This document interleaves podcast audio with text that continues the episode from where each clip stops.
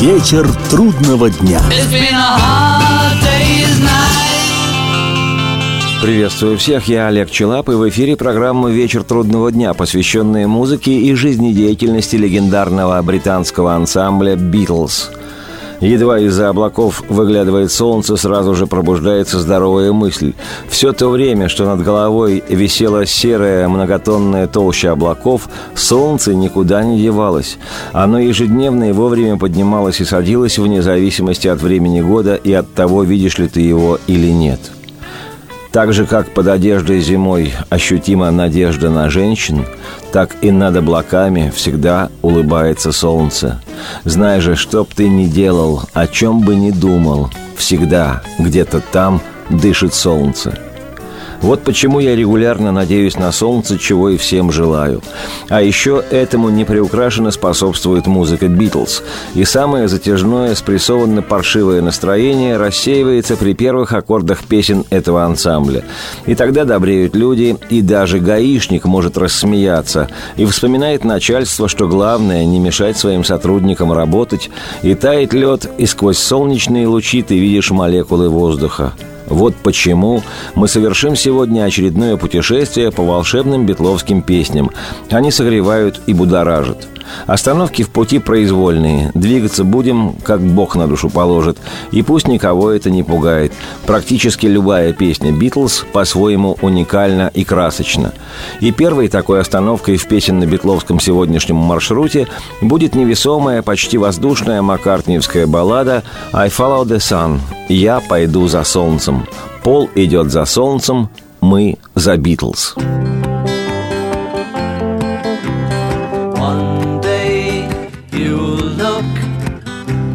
See I've gone, for tomorrow may rain, so I'll follow the sun. Someday you'll know I was the one, but tomorrow may rain, so I'll follow the sun. And now the time has come, and so my love I must go. And though I lose a friend, in the end you will know.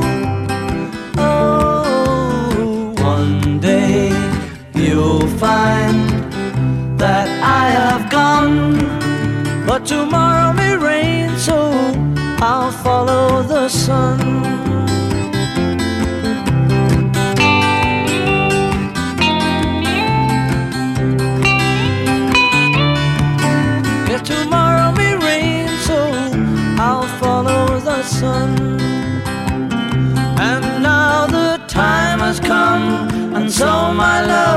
skull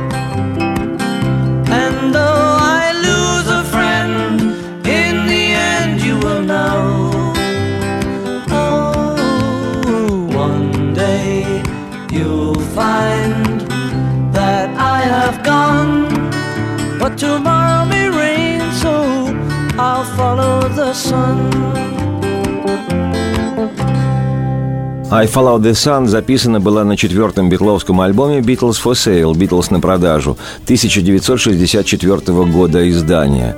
Но на самом деле это одна из ранних песен Пола, ему было лет 17, когда он ее сочинил.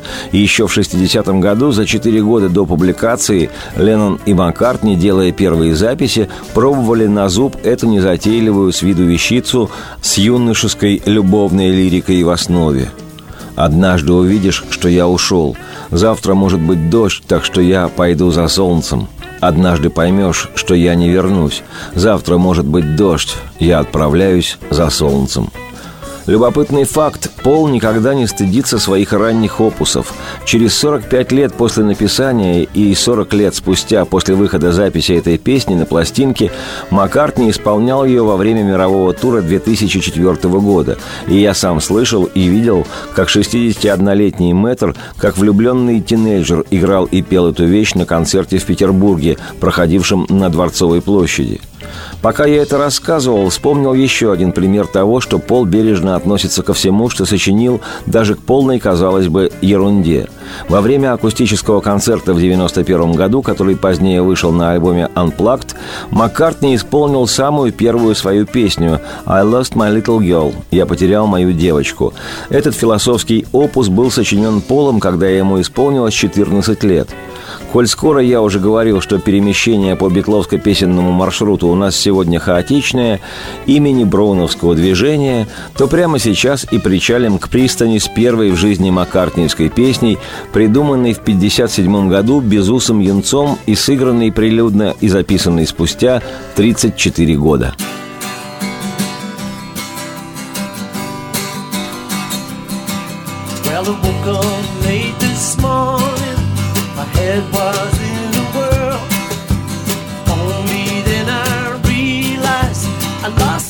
Little girl.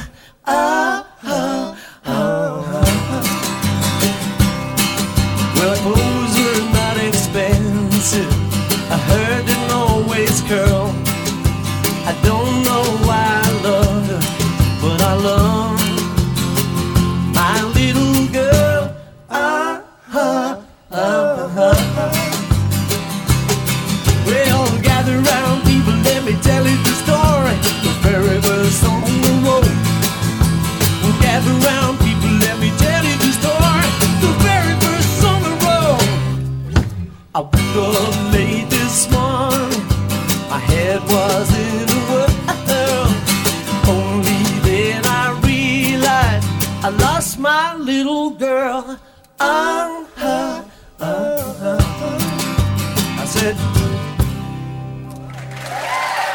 Следующий пункт нашей остановки – абсолютно летняя битловская вещь «I should have known better». «Мне следовало быть умнее» или «знать больше», как кому нравится.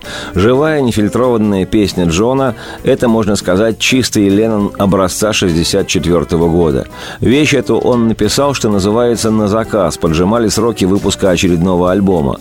«Зонг» нельзя отнести к разряду битловских хитов, на синглах группа выпускала другие песни, но не поддельный искрящий Кажущийся оптимизм этого номера делает «I should have known better» одной из показательных песен того периода, когда четверо битлов более всего являли собой группу.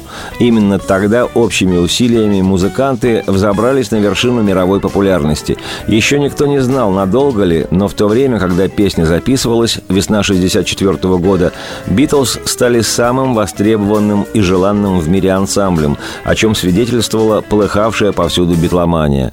Построенная на двух простейших гитарных аккордах, песня «I Should Have Known Better» была записана для первого с участием Битлз фильма «A Hard Day's Night» «Вечер трудного дня» и вышла на одноименной пластинке летом 64-го.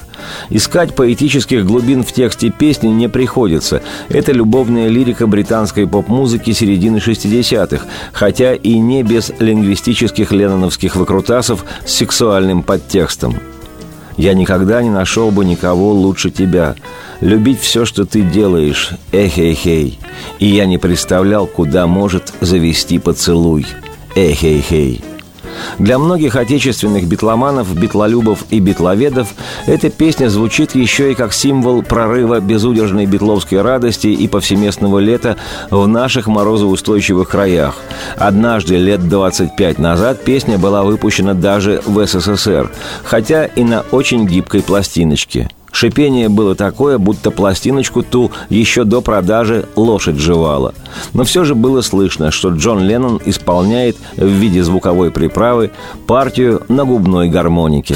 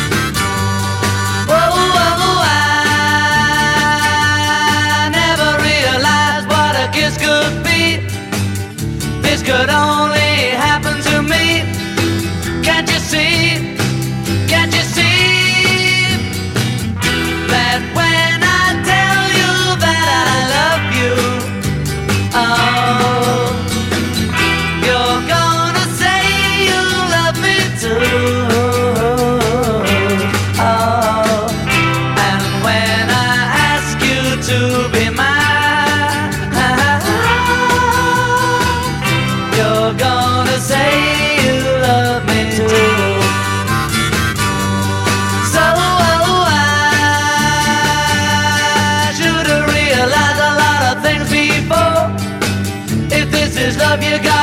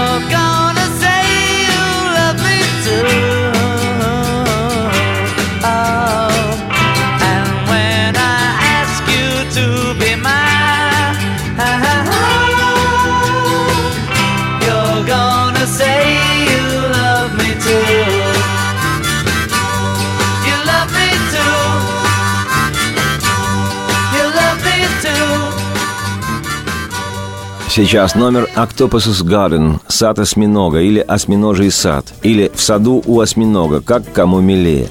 Автором этой песни является барабанщик группы Ринго Стар, он же, естественно, и поет свой вдохновенный шедевр.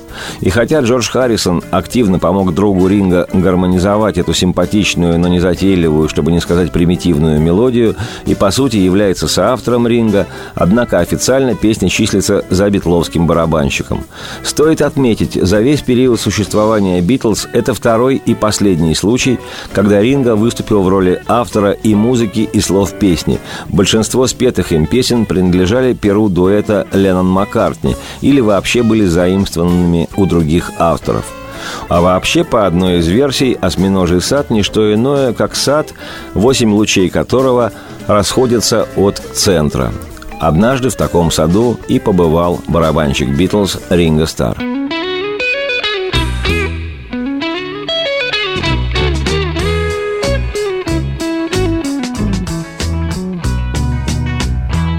Like to be under the sea in an octopus's garden in the shade. He'd let us in, knows where we've been in his octopus's garden in the shade. I'd ask my friends to come and see an octopus's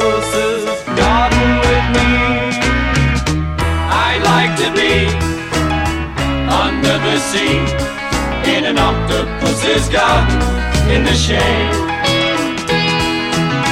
We would be warm below the storm in our little hideaway beneath the waves,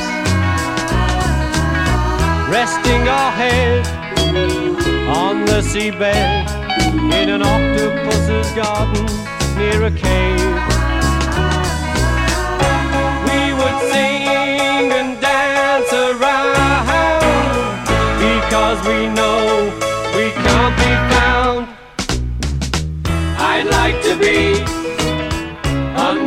Sea in an octopus's garden in the shade.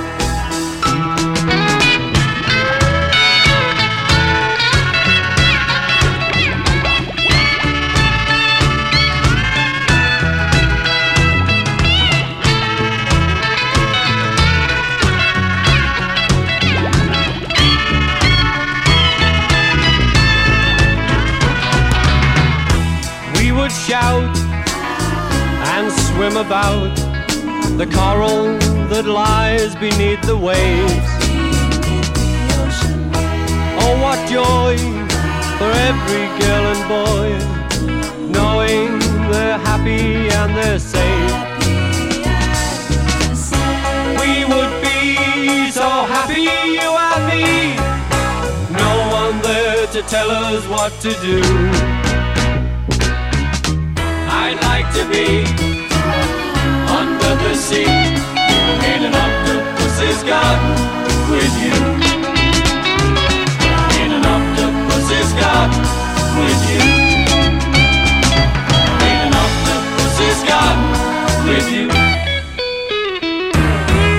Поскольку «Битлз. Путешествие» пошло сегодня непредсказуемым маршрутом, напоминающим скорее не записную программу, а живой эфир, предложу вашему вниманию очаровательно безалаберную репетиционную запись песни «Битлз» «And your bird can sing it» и «Твоя пташка может петь».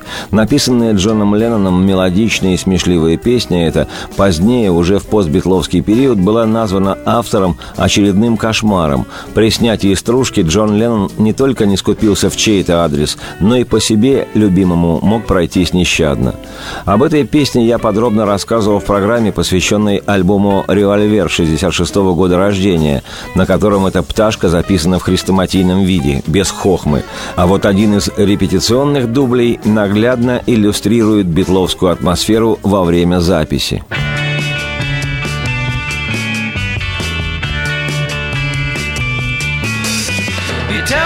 you've got everything you want.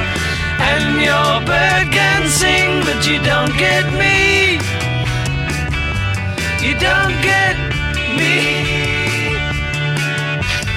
You've seven wonders, your bird is green, but you can't see me. You can't see me. when your prize possessions start to weigh you down, look in my direction. I'll be round. I'll be round. You tell me that you've heard every sound there is, and your bird can swing, but you can't hear me. You can't hear me.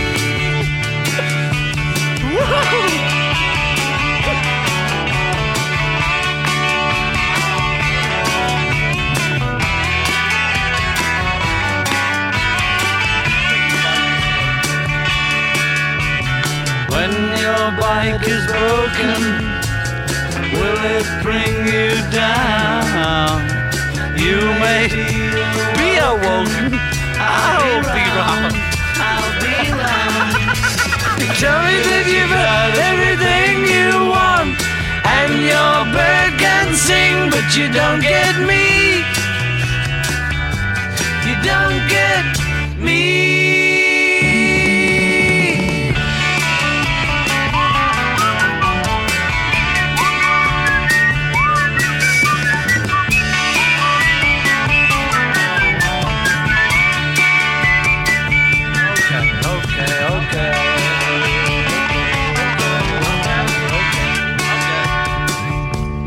Продолжение программы после краткого выпуска новостей.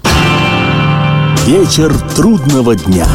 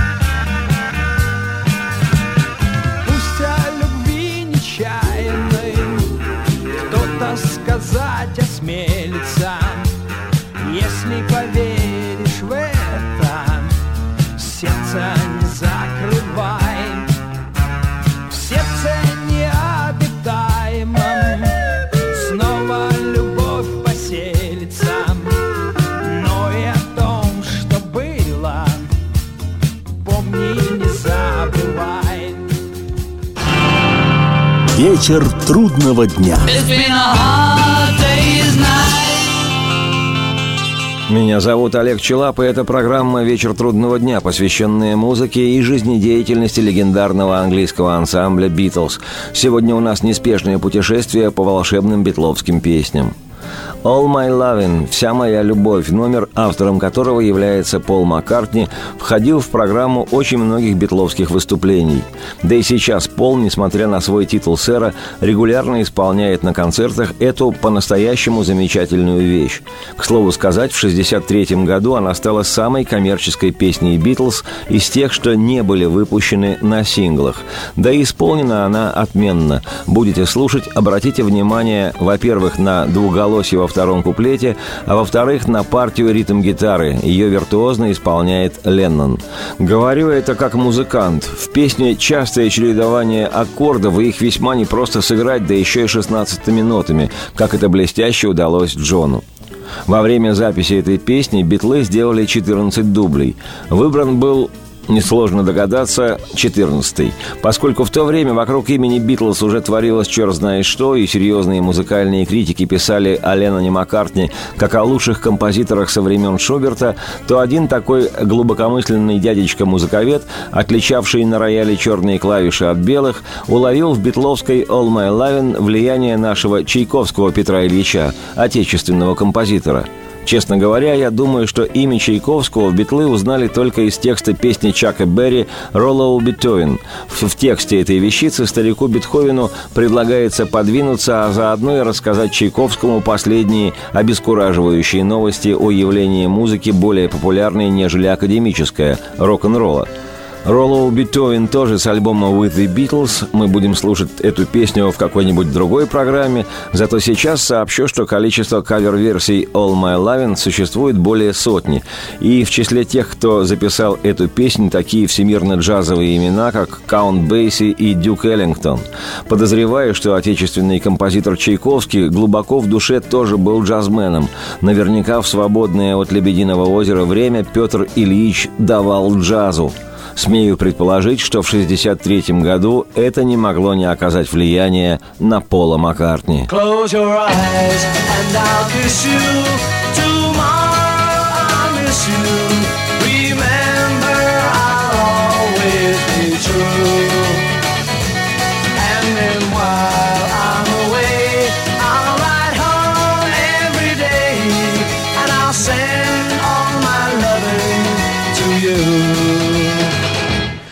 I'll pretend that I'm kissing the lips I am missing and hope that my dreams will come true. And then while I'm away,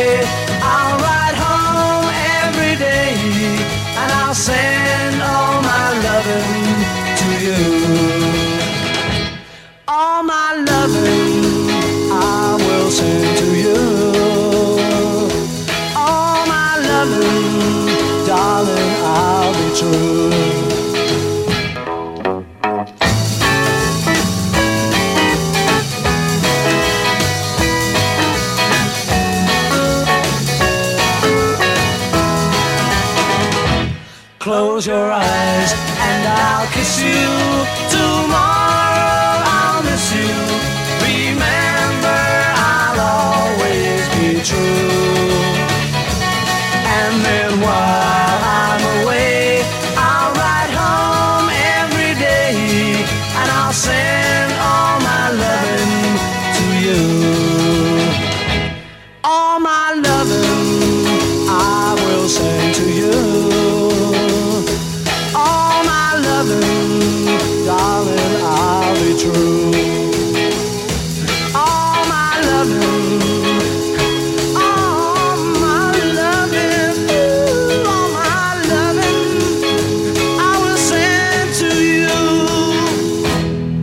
Еще один небезынтересный факт, касающийся создания All My Lovin'. Против обыкновения текст песни был написан Полом до появления мелодии.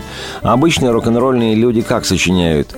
Некий взлохмаченный персонаж, убежденный, что уж он-то знает толк, принимается терзать гитару или фортепиано, чаще гитару, бормочет какие-то глупости и пытается на ощупь отыскать самое, на его взгляд, точное расположение пальцев на этой гитаре и не выпускает несчастную из объятий до тех пор, пока не остается хоть сколько-нибудь доволен. В общем, почти как с женщиной.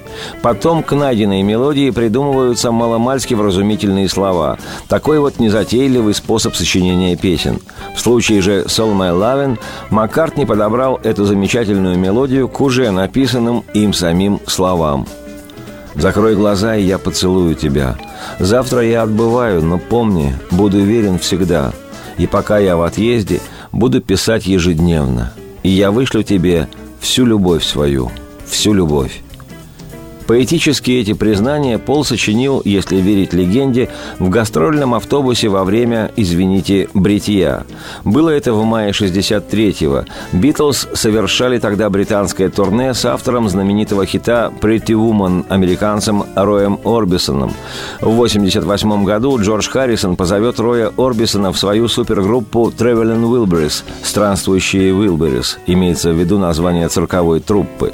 А в 63-м 20-летний Джордж смотрел на этого Орбисона с почтением. Рой и постарше был на 7 лет, и к тому моменту числился уже международной звездой. Впрочем, Джордж Харрисон тоже не с остановки человек.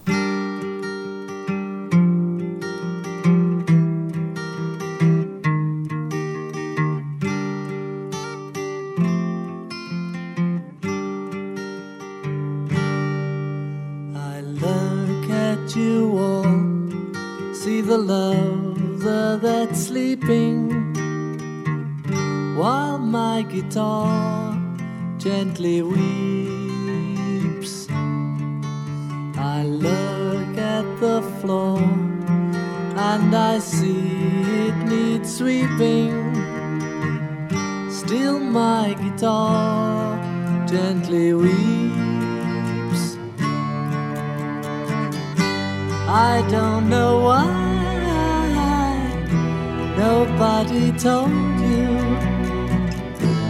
how to unfold your love.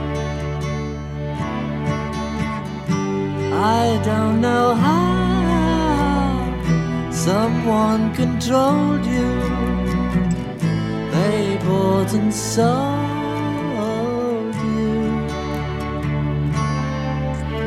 I look at the world and I notice it's turning while my guitar gently weeps. With every mistake, we must surely be learning. Still, my guitar gently weeps. I don't know how you were diverted, were perverted too. I don't know how you were inverted. No one elected you. I look from the wings at the play you are staging while my guitar gently weeps as I'm sitting here doing nothing but aging. Still, my guitar gently weeps.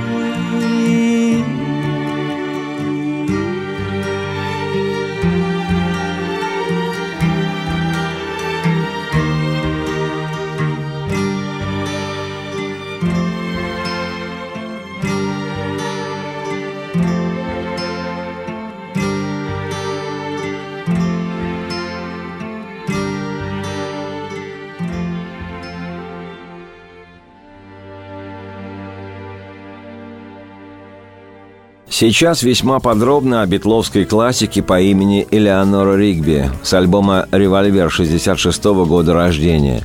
Песня об умершей одинокой женщине, которую и похоронить-то некому, кроме такого же одинокого и неприкаянного священника местной церкви.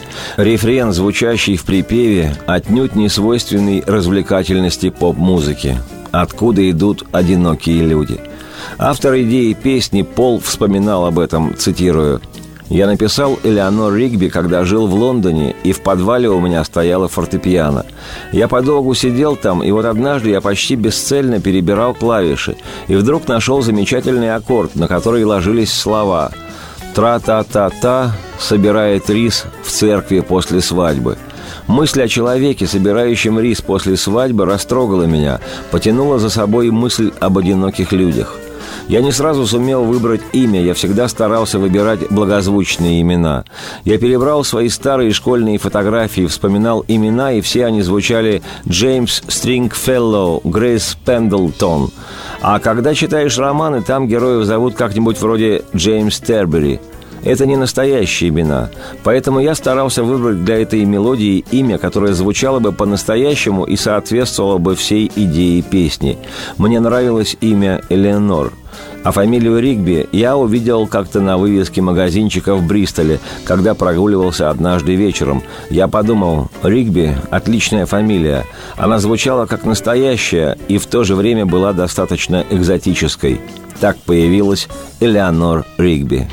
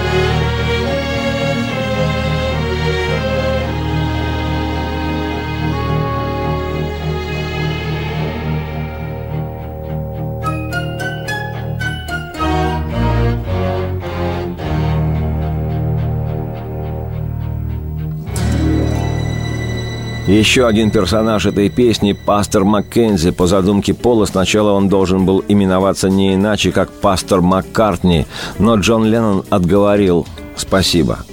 В записи музыки этой песни никто из Битло участия не принимал.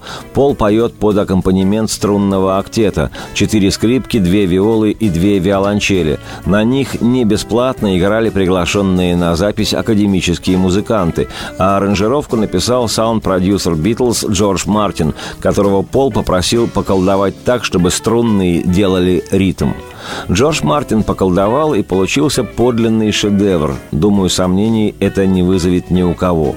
Кстати, Маккартни, который в те времена не отличался глубиной в стихосложении, написал не менее половины пронзительного текста песни. Согласно мифологии, остальное доделал Леннон. По его словам, песня «Детище Пола», а он, Леннон Джон, помог этому ребенку получить образование. Любопытно, что годы спустя Маккартни по-иному оценивал вклад коллеги в создании Элеонора Ригби. По оценке Пола, ему принадлежат музыка и текст этой песни, а Леннон подправил лишь несколько строк – Вообще, если почитать сегодняшние комментарии Пола Маккартни к битловским песням, то выясняется буквально следующее. Он прилежный, работоспособный и чего там губы жевать, ха-ха-ха, гениальный Пол Маккартни сочинил приблизительно 70-75% музыки и слов всех песен Битлз, а остальное, процентов около 20, наспех сбацал, соорудил неусидчивый, хаотичный и бессистемный, хотя и не бесталанный, здоровый в голове, дорогой друг, Джон Леннон. Но часто по его пола гениальным идеям. Так или иначе, но Леннон очень высоко ценил песню Элеонора Ригби и честно считал ее скорее работой Пола, нежели своей, а Джону Леннону угодить было непросто. «Смотри, сколько вокруг одиноких людей. Откуда они? Одинокие люди. Кому они все нужны?» Элеонор Ригби рис подбирает в церкви после венчания, всю жизнь в мечтах. Встав у окна, наденет себе на лицо торжество. Но для кого? Одинокие люди. Откуда они? Сколько вокруг одиноких людей?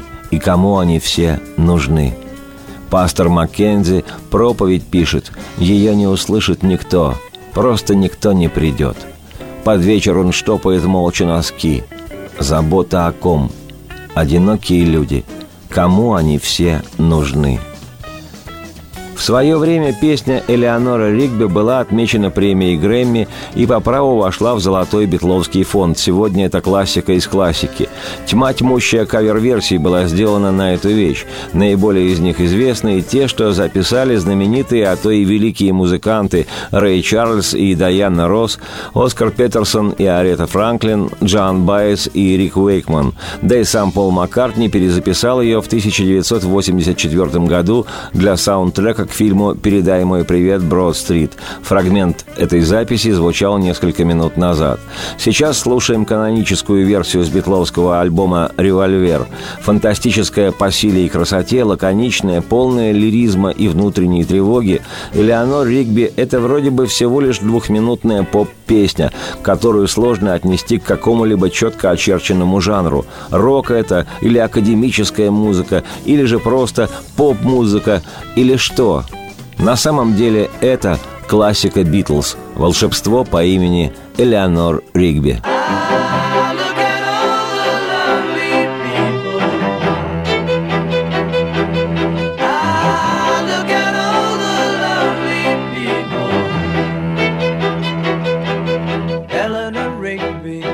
up the rice in the church where a wedding has been.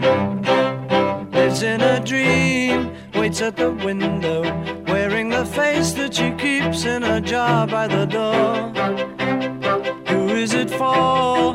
All the lonely people. Where do they all come from? All the lonely people. Where do they all belong? Father Mackenzie, writing the words of a sermon that no one will hear. No one comes near. Look at him working, darning his socks in the night when there's nobody there. What does he care? for All the lonely people. Where do they all come from? All the lonely people. Where do they all belong?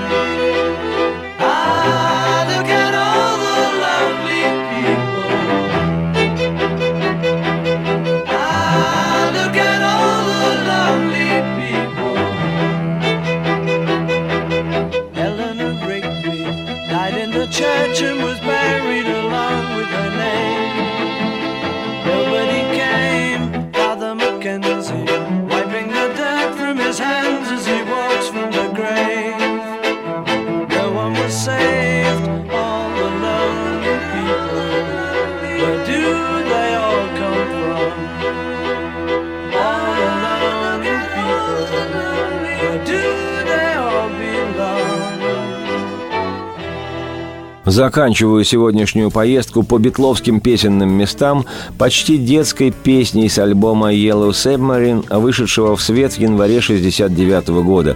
Песня «Хейбл Дак», написанная Ленноном. Как нетрудно догадаться, перевести название этой песни можно как «Эй, бульдог». По воспоминаниям Йоко Оно, на всю голову авангардной жены Джона, она несколько раз побывала в студии, когда битлы записывали свои песни, и однажды сказала Леннону, «Почему вы все время используете при записи один и тот же ритм. Может попробовать что-нибудь более сложное? Вроде бы этот вопрос явился для Джона импульсом к написанию песни в несколько непривычном для Битлз ключе.